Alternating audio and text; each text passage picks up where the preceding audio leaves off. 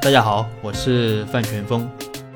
企业效益不好，人员流失严重，老板希望通过股权激励提升员工的干劲，留住员工，但员工总以各种理由拒绝入股。老板觉得员工不能与公司共患难，那员工觉得老板在忽悠，啊，怕入了股分不到钱，双方是互不买账。这是我们在做股权激励的时候经常遇到的一种情况。面对这样的问题，我们如何去解决呢？今天就和大家分享这样一个案例。那马总是做美容行业的，在去年疫情之前开了一家开了第一家分店。啊，总投资是三百万元。疫情给马总的生意带来了很大的影响。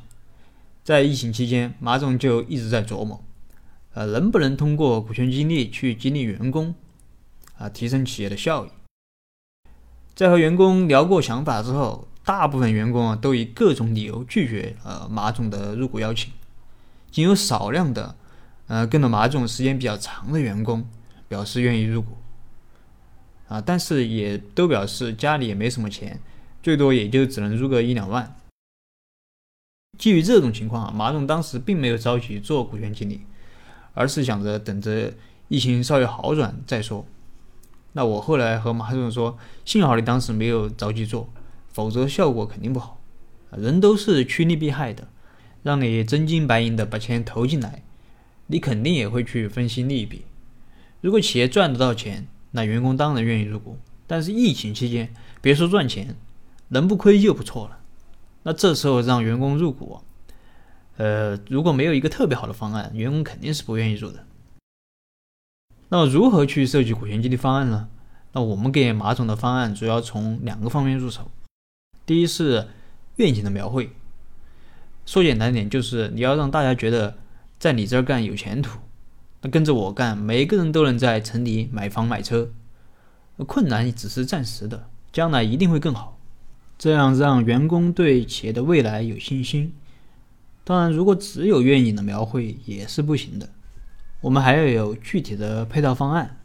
所以，第二就是股权激励的方案。那这次我们采用的是一种企业为损失兜底的方案，用于打消员工入股的顾虑。具体方案是。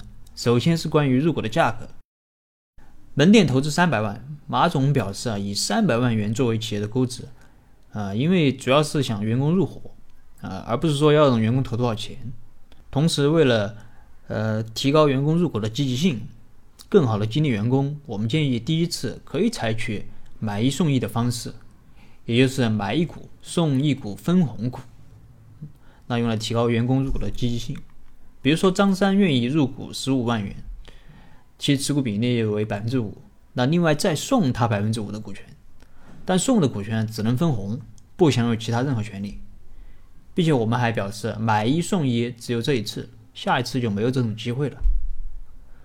同时，我们还约定了保底的收益，保底收益按照百分之十计算，比如说今年企业的利润是一百五十万，张三持股百分之十，那可以分得十五万元。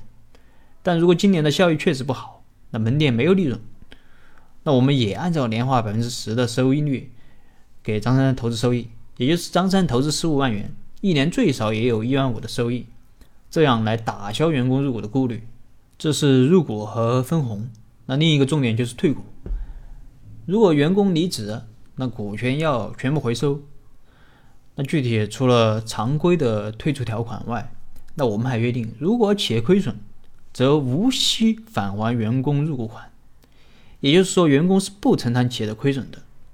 那如果盈利的话，则按照离职前一年员工应分的这个利润总和来退股。当然，如果这个利润是低于入股款的，那我们也按照最低这个入股款的这个金额来退，这样保证了员工入股本金的安全。那我们把这个具体方案给员工说了之后，员工的反响非常积极。当即有两个核心员工愿意入股，那我们说这次，呃，不愿意入股的员工也不用担心，因为以后可能还有第二期、第三期的股权激励，但是入股肯定没有这次的优惠幅度这么大。那说完之后，又有几个员工表示要回家和爱人商量。那最终这次一共有五个员工愿意入股，那我们根据员工的岗位，以及每个员工入股的意愿，设计了不同的股份购买上限。那最终五个员工共投资了六十万。其中店长表示啊，自己的入股款其实一大半都是借的。那这么好的机会，那不入可惜了。啊，其实这也可以看出，有些员工说没有钱，并不一定是真的没钱，很有可能是不愿意入股的借口而已。那么在入股之后，员工的积极性明显提高。为了能为了能扭转企业经营的颓势，大家都干劲十足，死磕服务品质。那去年全年拉通算，那不但是没有亏损，还实现了盈利。马总说，这么干下去，一年不到，员工就可以收回全部的投资。好了，今天的分享就到这儿。那我们在做股权激励的过程中，其实经常会遇到员工不愿意入股的情况。那我们觉得，对员工不入股这件事，老板还是要有一颗平常心，啊，不要搞什么道道德绑架，啊，觉得不入股是对企业的不忠。其实员工不愿意入股，更多的还是企业自己的问题。也希望这个案例对你有所启发。如果你有什么疑问，你可以添加我的微信或者给我留言，我们再深入的沟通交流。